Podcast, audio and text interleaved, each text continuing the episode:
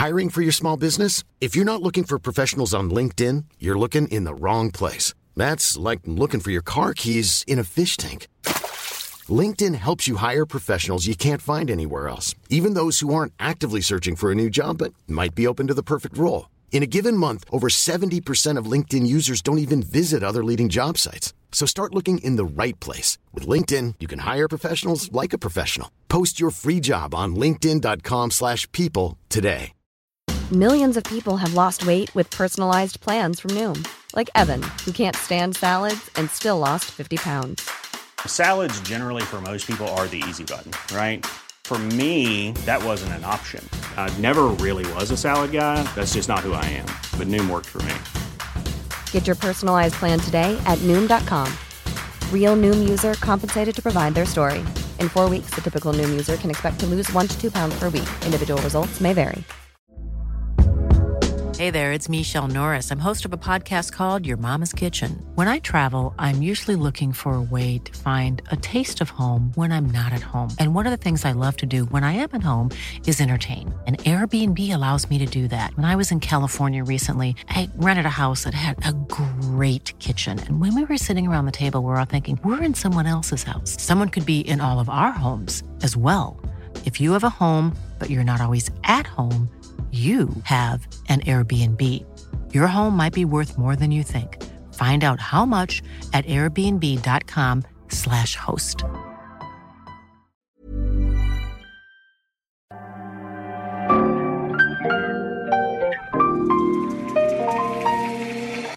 Bienvenidos a Isanaholic, el podcast que amplifica la conversación sobre la cultura de diseño y las industrias creativas a través de sus protagonistas.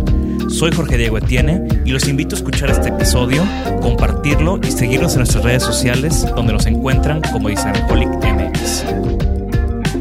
Bienvenidos.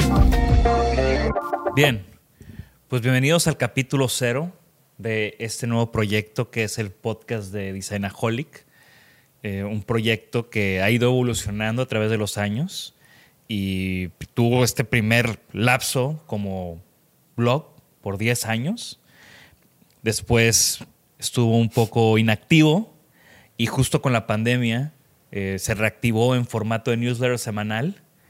Y bueno, la idea del podcast no sé cómo surgió, pero al ser un consumidor de, podcast, pues siempre tuve esa inquietud. Y creo que en algunas de, nuestras muchas conversaciones, em, pues pensamos que, hubiera sido, que, era una buena idea, ¿no? Sí, creo que nació de, de esta típica frase, ¿no? Cuando tenías una buena plática que decías de que ojalá lo hubiéramos grabado. Entonces creo que, creo que por, ahí surgió la, idea del proyecto y, y qué chido que Designerholic sigue vigente y renovado, ¿no? Sí, eh, estamos aquí en el estudio. La mayoría de los episodios los vamos a grabar aquí. Eh, Alex, eh, Senior Designer y Studio Manager, va a compartir este espacio conmigo. Creo que, de nuevo, ¿no?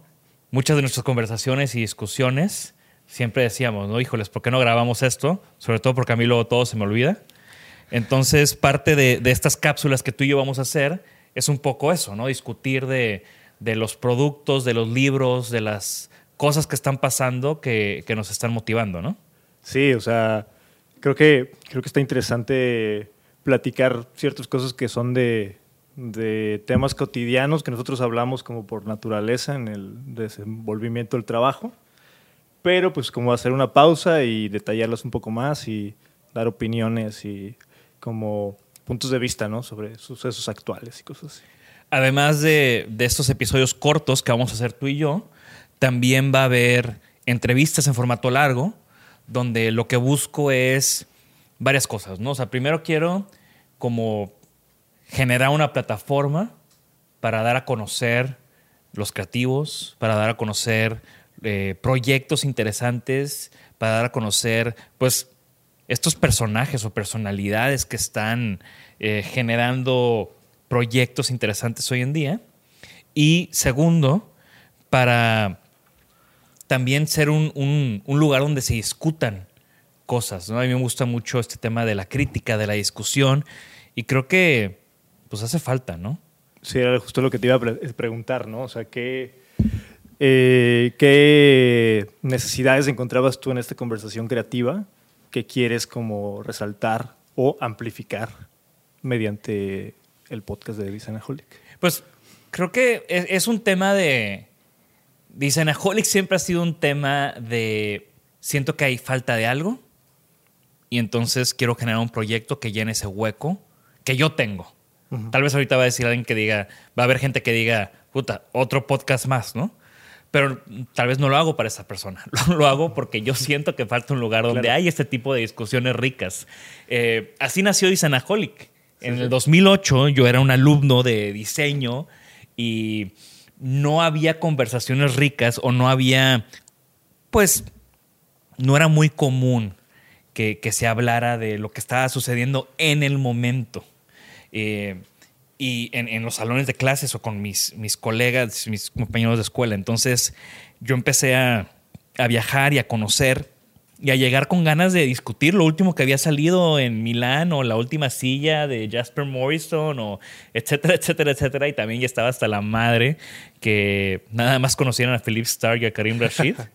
y, y, así es como empecé este tema del blog, yendo a Milán, escribiendo sobre lo que vi en Milán y ingenuamente yo estuve estaba súper sorprendido después de la primera vez que empecé a bloguear en, la semana del mueble del 2008, que me lo tomaba muy en serio. Después de estar todo el día en la ciudad tomando fotos, llegaba, las bajaba, las subía, escribía mis posts. No me, no me cuesta mucho imaginarte, pero... bueno, ya se iba a Milán conmigo, ya sabes cómo, cuál es mi, mi, modo Milán. Y esa semana hubo, creo que 500 lectores del blog. Y yo dije, wow. Esa primera semana de cuando... Ajá. Y la promoción fue en Facebook y fue con todos mis compañeros de escuela. Y, dije, bueno, aquí hay algo, me gustó. Fue un ejercicio donde yo siempre decía que Isanaholic era como un embudo para mí, donde metía todo esto que estaba viendo, lo digería y lo que salía era información fresca, directa, concreta, eh, como haciéndome un lado dos cosas que sucedían que para mí era parte del problema por lo cual la gente joven o mis compañeros no leían tanto sobre diseño. Porque, no, porque las revistas tenían un lenguaje o muy elaborado o en inglés. Claro. yo quería hacer algo en español, fresco, concreto, directo. Y al poco tiempo, uno o dos años, ya teníamos más de 100 mil lectores al mes. Y bueno, fue un proyecto que por 10 años creció. Ya no nada más era yo, tenía invitados, tenía columnistas. Gracias, aprovecho para agradecer a toda la gente que alguna vez estuvo involucrado en Designaholic. Y bueno, pasaron 10 años. Ya la gente o la tendencia ya no era el blog. También para mí ya no había mucha novedad en el blog. De hecho, escribí una carta de despedida. Sí, sí, me acuerdo del drama que fue. Oye, pero antes de que, antes de que avances en eso y en esta nueva etapa, cuando fue tu debut de design blogger, ¿tenías este como ejercicio de conversación o de entrevistas o algo así en Designaholic? O sea, ¿publicabas algún tipo de entrevista, por ejemplo, de las personalidades que te encontrabas en Milán o algo así? ¿O no había ese tipo de contenido? Creo que la primera vez que hice una entrevista tal cual, o sea, hacía visitas.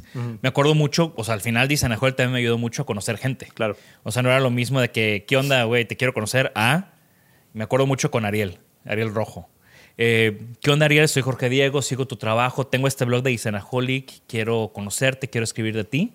Me abrió, claro que sí, pásale, mi chavo, vente a la oficina. Y así es como, como tuvimos una conversación. Y, siempre fue más como en formato de relato. Te ah. llegué, vi esto, ah, platicamos de esto, me comentó esto, tal vez un par de quotes. Em, ya cuando Isenaholic cumplió, creo que cinco años, yo estaba en Japón, me acuerdo hice una serie de entrevistas, las mismas preguntas a, muchísimos, creo que como a 30 creativos. Eh, y eso ya fue más como formato de entrevista. Sí existieron, pero no era tan común. Pues eso está, eso está cool, ¿no? Porque esta nueva etapa también viene con este nuevo, pues como formato de presentar la información, ¿no? Directamente de la, de la impresión y de la, de la boca de los protagonistas, ¿no? Está chido. Y quiero que sea eso, quiero que sea una conversación. Quiero que sea una conversación de colegas, quiero que no, que no sea tan como la entrevista cartonada, que sea algo un poco más como fresco, casual. Eh, creo que ayuda que, que tenemos como este bagaje o estas conexiones con tanta gente para tener este tipo de conversaciones. Y, y también pues es el formato que ahorita está está haciendo pues mayor resonancia, ¿no? Y, y- y al final lo que buscas cuando tienes un medio es eso. Llegar a mucha gente, Claro. que la gente, no me gusta la palabra consumir, pero que la gente pues le llegue, eh, realmente interactúe con él y al final que les aporte algo. Sí, creo que, creo que este approach, este acercamiento desde el punto de vista de amistad ¿no? y, y cercanía y de, de colegas ayuda mucho también. ¿no? Para Y que- de fan. O sea, yo me considero Claro. fan de mucha gente, Sí, sí, de sí. muchos amigos, de muchos colegas. Y, y está padre, está padre como, como de este lado llegar e intentar tener esas conversaciones. Va a ser todo un reto. No, no sé ni cómo lo vamos a hacer. Claro. Pero el chiste era como ya empezar, ya hacerlo y pues aventarme, ¿no? Como siempre en todos estos proyectos. ¿A quién? ¿A quién? ¿A quién vamos a poder ver? Digo, no digas nombres, pero ¿a qué tipo de personajes vamos a poder, te, te vamos a poder ver conversando con ellos? eh? Pues quiero enfocarme primeramente en México. Eh, en todas partes de México. Quiero que este podcast viaje. Quiero que las entrevistas sean presenciales. O sea, creo que la interacción que tienes con alguien eh, one on one es muy diferente a la que tengas en una llamada, Claro. en un Skype, en un Zoom. Entonces, vamos a viajar con la producción para hacer este tipo de entrevistas. Eh, quiero tener a diseñadores emergentes, quiero tener diseñadores de mi camada, quiero tener diseñadores súper consolidados, quiero entrevistar a arquitectos, artistas, a empresarios, a curadores.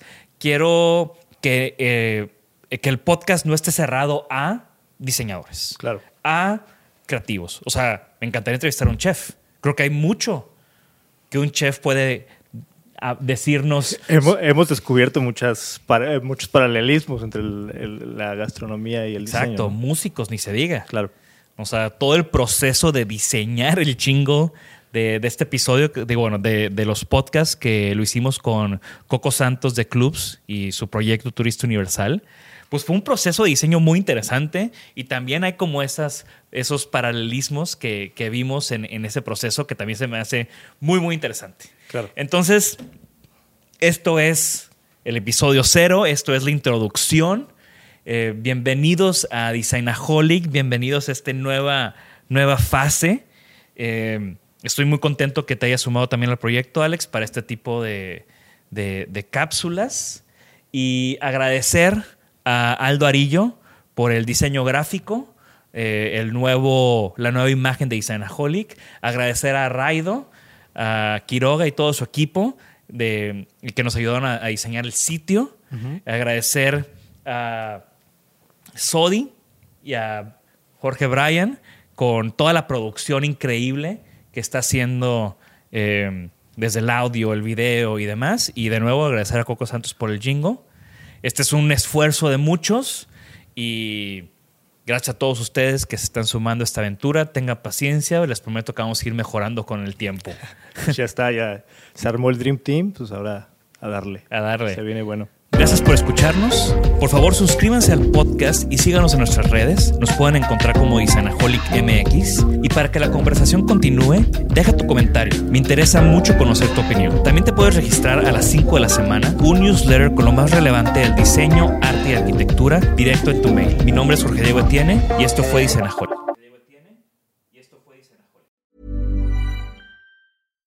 Hi, I'm Daniel, founder of Pretty Litter. Cats and cat owners deserve better than any old fashioned litter. That's why I teamed up with scientists and veterinarians to create Pretty Litter. Its innovative crystal formula has superior odor control and weighs up to 80% less than clay litter. Pretty Litter even monitors health by changing colors to help detect early signs of potential illness. It's the world's smartest kitty litter. Go to prettylitter.com and use code ACAST for 20% off your first order and a free cat toy. Terms and conditions apply. See site for details.